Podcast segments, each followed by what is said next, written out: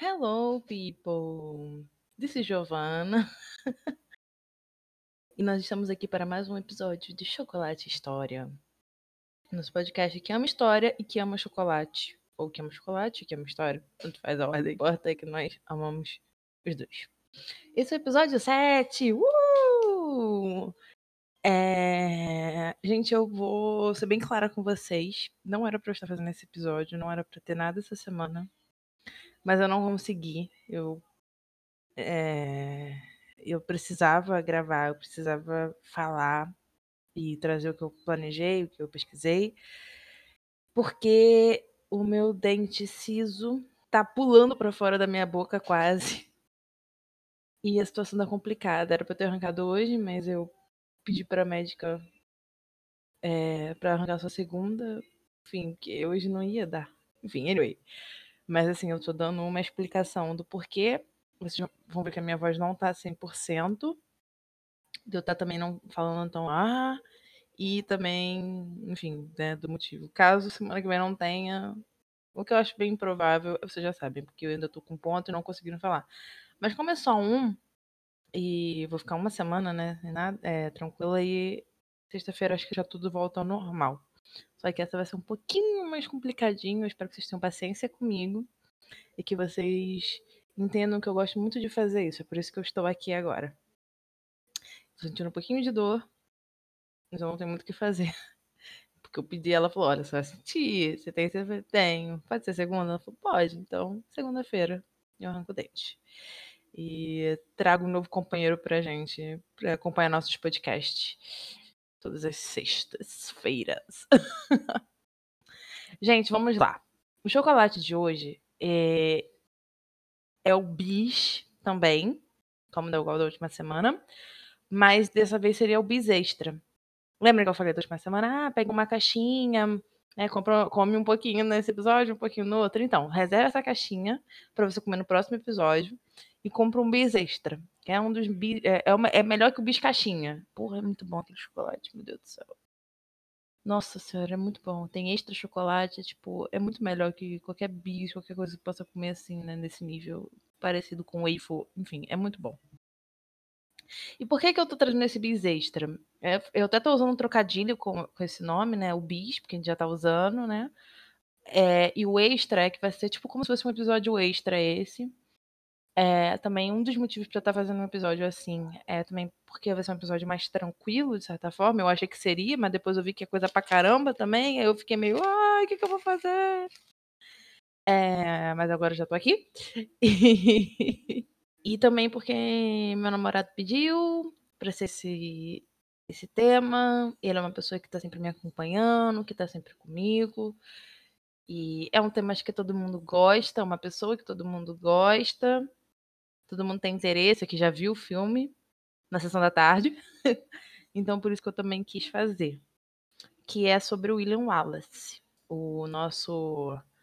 É, como é que é o nome do filme, gente? É Coração Valente. Né? O nosso Coração Valente. William Wallace. WW pros íntimos.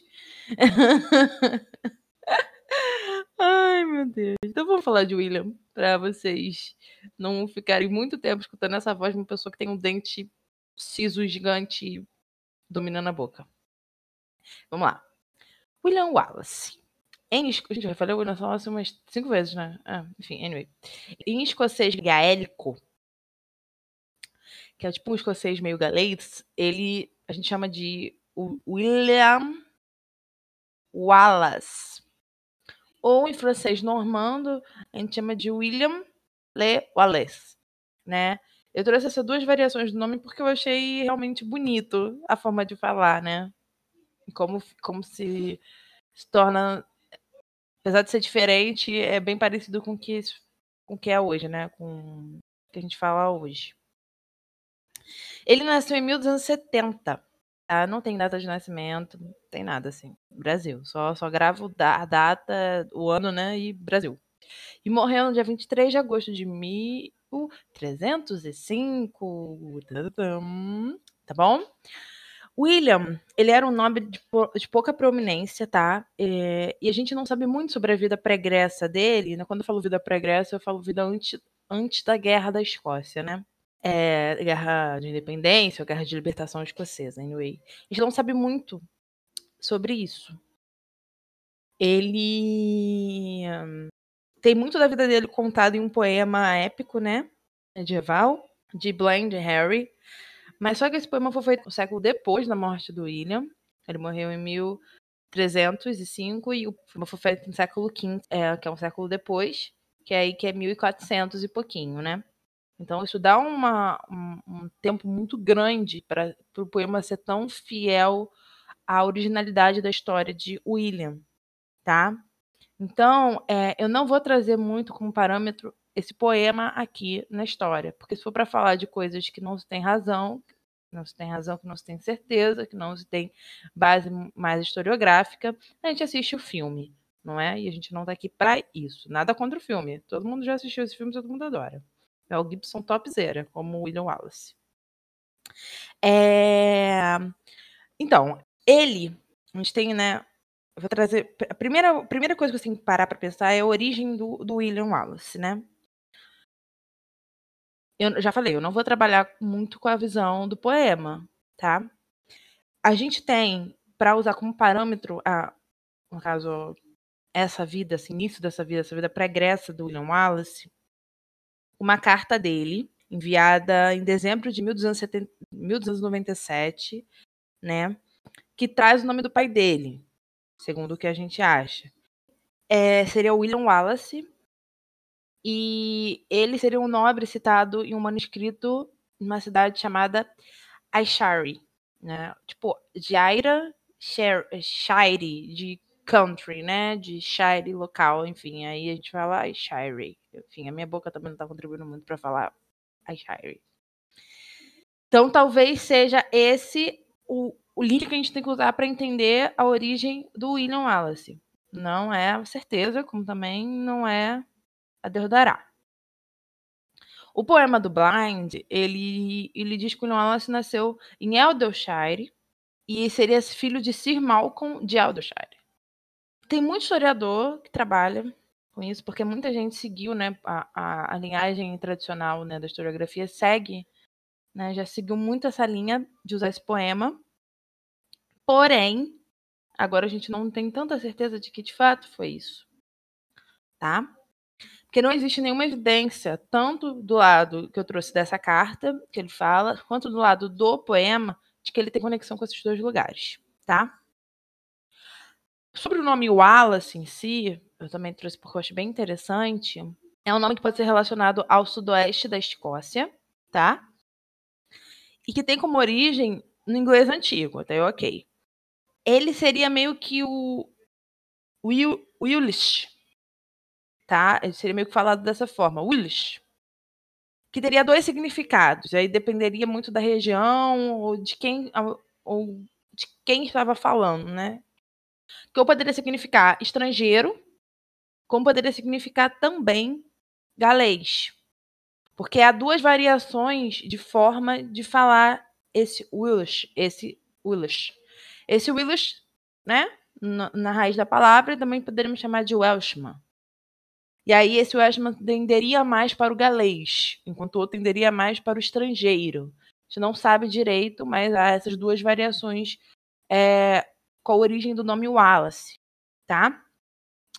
Então isso traz a possibilidade de que o Wallace ele ele morar, ele já, né, já seria teria família no sudeste da, da Escócia, que essa família Wallace, né, mas melhor dizendo, teria terras do oeste da Escócia, mas que seria é, imigrante do país de Gales, teria subido, né, saído do país de Gales e ido para a Escócia e se instalado ali.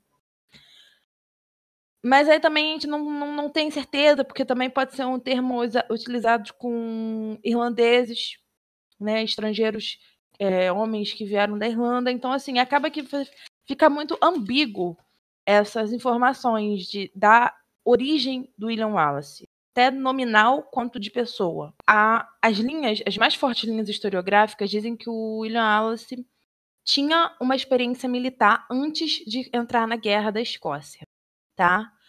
É, o que traz provavelmente que ele participou da Guerra do País de Gales, provavelmente como mercenário e provavelmente como arqueiro no exército do Eduardo I. Por que, que a gente usa arqueiro, principalmente?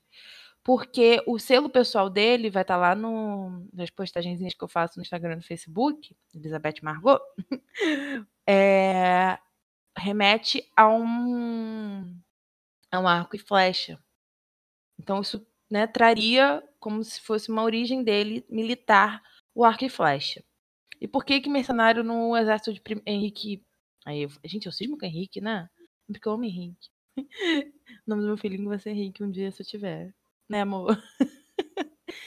por que, então, que ele lutaria no, no exército de Eduardo I, né? Na, na Guerra do País de Gales, antes de ser a guerra com a Escócia porque o, o Eduardo I ele chamava, né, ele convocava muitos mercenários, ele não tinha um exército tão volumoso assim, um exército inglês tão volumoso assim. Então ele chamava, ele contratava mercenários para poder lutarem com ele. E o William Wallace podia ser um desses, ok? Vamos lá. A primeira ação militar dele, né, na guerra de fato, né, guerra de dependência, na guerra de libertação escocesa, foi um ataque a William de Helsing, tá? que era um alto xerife inglês de Lamarck. E foi feito em 1297. Foi a primeira ação dele, de fato, registrada, é, confirmada, enfim, dentro da Guerra da Escócia. A gente não sabe os motivos que ele atacou esse, esse xerife inglês, mas foi ali que ele se uniu à guerra, ok? o Blind, né, o Blind Harry, diz que foi para vingar a morte da esposa. Tem essa teoria, né, de que a esposa foi morta por esse xerife, ou de que foi uma retaliação contra do, do William Wallace contra algum inglês que fez mal à esposa, mas só que a gente não sabe nem se o cara foi casado de fato. Então foi o seguinte, eu, eu tô trazendo esses pontos que acabam complementando a história, mas que não necessariamente tem confirmação, é embasado, entende? Então, assim, é só para entender mais o contexto, entender também um poema que é muito famoso, que é do Blind Henry. Então vamos lá. É, aí, o segundo passo dele dentro da guerra da, da Escócia foi se unir a William de Hard, tá? Ou Lord Douglas, como você quiser chamar. Os dois juntos atacaram os, os ingleses em Scone, tá? Eles traçaram uma aliança muito produtiva aí, esses dois, né? É, esses dois Williams, né? É porque todos chamam William, então esses dois Williams. Mentira. O Hard. O cara também se chama William, mas eu vou chamar de Hard. Gente, a minha pronunciação deve estar um O. Então, essas ações do, do William, enfim, né, de vários outros nobres ou plebeus, anyway, estavam se tornando muito comuns porque a Escócia estava num período da guerra onde ela não tinha um líder unificador. Ela tinha pequenos líderes que lutavam contra a Inglaterra, mas nada que unisse todos. O, Hard, né, o que fez até uma aliança com fez até uma aliança com William Wallace, ele era o que estava mais sobressaindo nesse quesito. Mas ainda assim ele não era é um líder comum, um líder unificador. Aí o que aconteceu? Enfim, antes de falar dessa guerra que é mais importante, eu tenho que trazer um ponto aqui de, da característica do próprio William de guerra, tá? Ele se, baseava, se baseava muito em florestas e ali ele fazia saques e guerrilhas, tá? Contra os ingleses. Esse era o tipo de tática dele de lutar contra os ingleses, ok? Eles se unem com o Andrew de Murray, ok? Que também era outro líder que estava sobressaindo na Escócia naquela época. O William de Hard, ele cai aleatoriamente, não me tira aleatoriamente, não, ele cai na guerra, enfim, ele não não se prolonga na guerra, ele vai cair. Sentido de cair de morto mesmo, tá, gente? E aí o, o Williams vai, vai continuar com a aliança com o Andrew de Murray, ok? E aí, é, a batalha, uma das batalhas mais importantes é, para o William e pro Murray também, é a Batalha de Stirling, Stirling, né? Que é a Batalha da Ponte de Stirling, que era um castelo e ele tinha a ponte. O que aconteceu?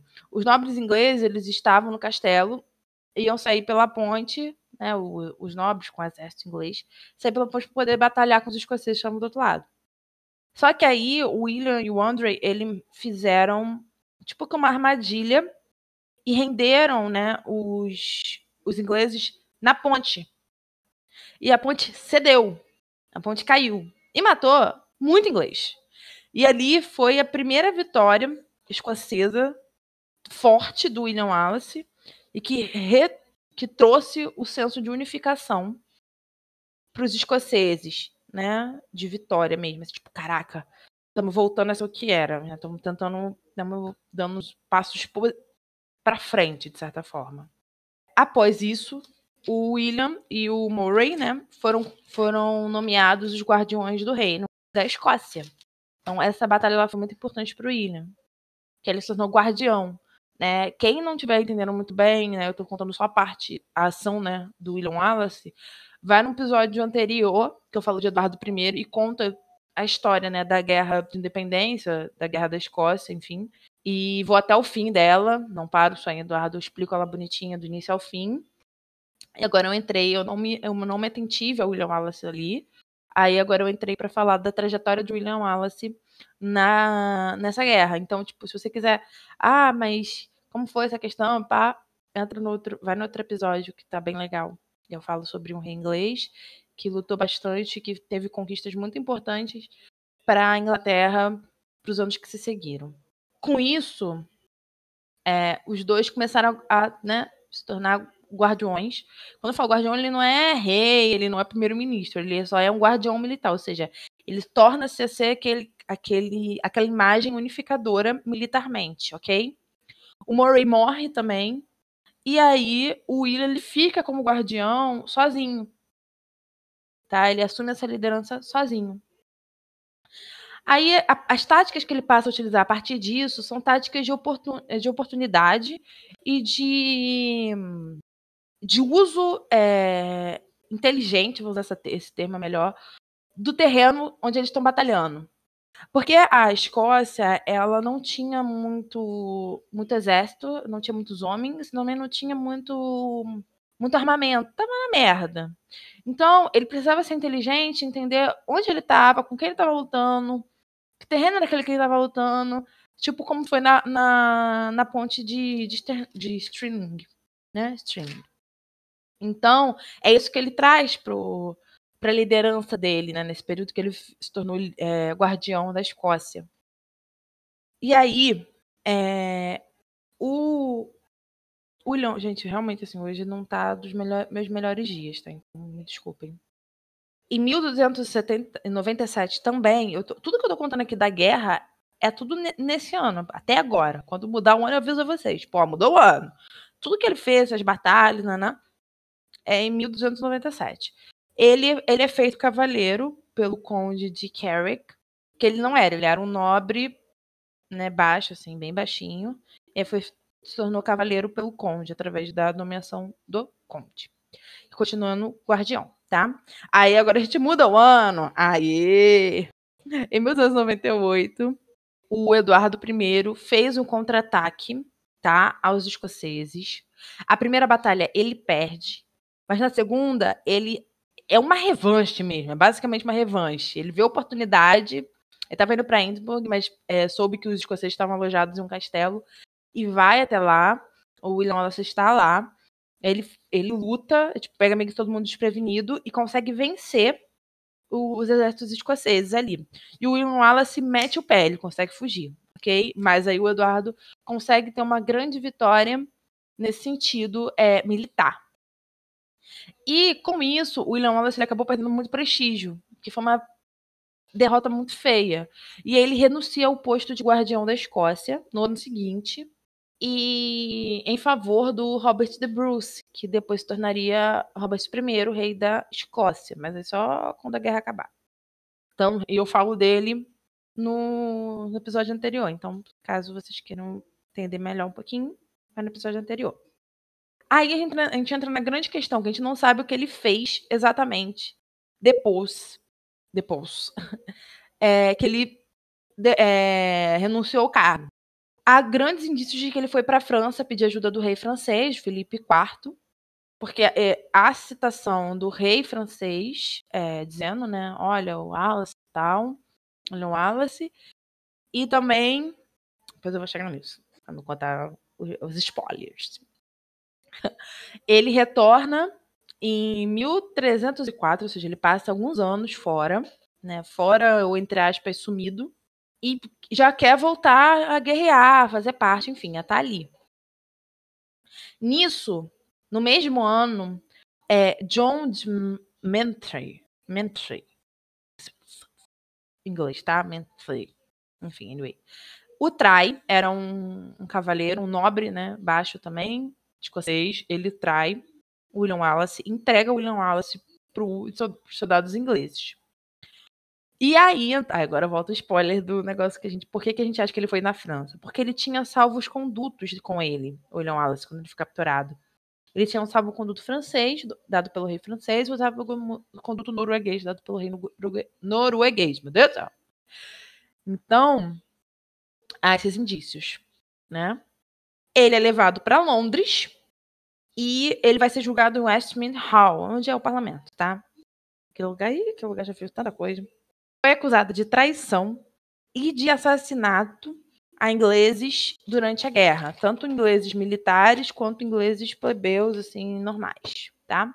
Coloca... Aí tem um plus aqui, que é também aquela ideia, né? Não, não sabe se é verdade, mas também não sabe se é mentira, né? Ficar entre o meio termo ali, que colocaram uma guirlanda de carvalho na cabeça dele e passaram a chamá-lo de rei dos fora da lei, depois do julgamento, né? Ele foi julgado, condenado, né? a traição e a assassinato. Foi levado à Torre de Londres. De lá tiram toda a roupa dele e colocam ele é, num cavalo não em pé, tá, gente? Arrastado mesmo pelo cavalo, no caso.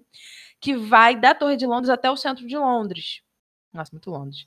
Da Torre de Londres até o centro da cidade. É, Strindeman. Enfim, eu não vou saber falar.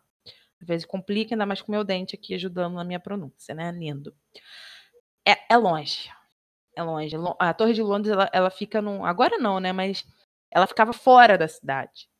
E aí você saía, andava, andava, andava. Até chegar no centro. Assim, era um lugarzinho longe, eram algumas.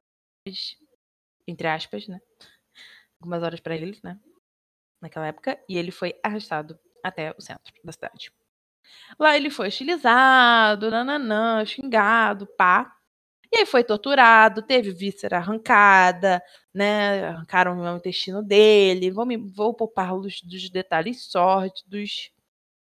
Foi enforcado, é, foi adestrado, castrado, né? Enfim, é, falei como se fosse um cachorro, mas é pra vocês entenderem. E depois esquartejado, né? Por fim, quando já estava morto, cortaram todas as partezinhas do corpo e distribuíram por toda a Inglaterra, tá? Pelo, pelo reino. E a cabeça dele ficou na ponte de Londres, né? Na estaca da ponte de Londres, que também era, era a localidade central. A morte do William Wallace em si, é, ele era um líder militar, não tão conhecido assim, é, não, não retirando a importância dele, mas ele não era como Robert the Bruce, como quando Robert the Bruce conseguiu começar a unificar o, a Escócia e lutar contra a Inglaterra. Ele era apenas um líder, um líder um líder militar escocês, que foi importante, que teve sua proeminência na guerra. Mas a morte dele vai transformar ele no mártir. Os escoceses eles vão se identificar, principalmente, né? Vão se identificar com William Wallace, com que ele representou, com que ele morreu, querendo ou não, lutando. Mas a gente não tá romantizando aqui como o filme romantiza, tá, gente? O filme tem muito erro, muito erro mesmo de tempo, temporal, né? Nem erro no sentido de, ah, colocaram ele pintado de azul e branco para representar a bandeira da Escócia, que nem existia isso na época. Nem tô falando desse erro, eu tô falando de erro, às vezes, temporal, entendeu? De tempo mesmo. E ele foi um, um mártir que teve muitos, muitas estátuas, muitos monumentos feitos em seu nome. Eu coloquei alguns também lá no Instagram, no Facebook. E ele passou a ser considerado como herói nacional. Ele é aquela imagem que representa a luta da Escócia pela liberdade, não só nesse período. Entendeu? O herói nacional, quando a trajetória dele passa a ser contada, ela passa a se adequar a todos os períodos que aquela nação precisa de um herói. Vemos aí Tiradentes. O filme, foi o que eu falei, né? O filme foi O Coração Valente, ele realmente é bem conhecido, o filme. E a história do William Wallace é bem conhecida, por isso que a gente faz o filme, né? O filme ele faz quando o negócio pega pega fama. E aí eu achei interessante, vou deixar isso por último, foi a frase que ele disse, né, tecnicamente, que ele fala que ele no julgamento, né, que ele fala que ele não é um traidor. Ele fala assim, eu não sou um traidor é, é a Eduardo, pois eu nunca fui seu súdito. Eu trouxe essa frase porque ela resume muito bem o que é a guerra de libertação ou de independência escocesa, que culmina, graças a Deus, com a libertação da Escócia. Ela consegue meio é, a independência dela, né? A gente usa essa palavra independência, mas não é a melhor palavra, mas para vocês entenderem, né, para encontrar, né, ponto, né, da gente que está aqui, deles que estão lá, né, desse movimento, a gente usa essa palavra, porque de fato, os escoceses não eram súditos do, do Eduardo I. E eles eram considerados, trai considerados traidores por lutarem pela sua liberdade, sendo que eles não estavam lutando nem contra o rei deles, entendeu? Isso eu falei um pouquinho lá no, no último episódio. Então, se quiserem ver, vamos lá. Gente, o episódio eu, eu diria que foi bem rapidinho. Desculpa pela minha pronúncia, principalmente. Não está das melhores. Mas é que realmente eu tô com. Preciso aqui tá gritando. Eu não queria deixar de fazer, porque é eu tenho compromisso comigo e com vocês. Eu realmente gosto muito de estar aqui fazendo isso. Eu sei que eu não tô da mais animada também, né? Dor de dente a fogo. Mas é isso, enfim, não vou me prolongar muito. Espero que vocês tenham gostado dessa breve história de William Wallace. É uma breve história porque também não tem muitas informações. É, como um bis extra vale muito a pena, de verdade. E desculpa de novo a minha pronúncia, os chiados que eu sei que vão vir aí por causa do meu dente. Saibam que eu não estou podendo comer, então vocês estão no, no lucro. Eu não. É, no caso, o bis extra, né? Eu não tô podendo comer porque eu não tenho como morder, né? Com o dente aqui sair. Enfim, não vou ficar contando do meu dente aqui, né, gente? Pelo amor de Deus, eu me empolgo e começo. Espero que vocês tenham gostado. Foi realmente só para não passar em branco e para mostrar para vocês que eu realmente me importo com isso aqui. E eu vejo vocês semana que vem, sem dente, com a voz ok, para falar de mais um rei inglês. Guardem o resto do outro bis. É só bis. Fica só bis essa semana. E eu volto no, no próximo episódio com mais um novo podcast falando sobre história. Um grande beijo e tchau!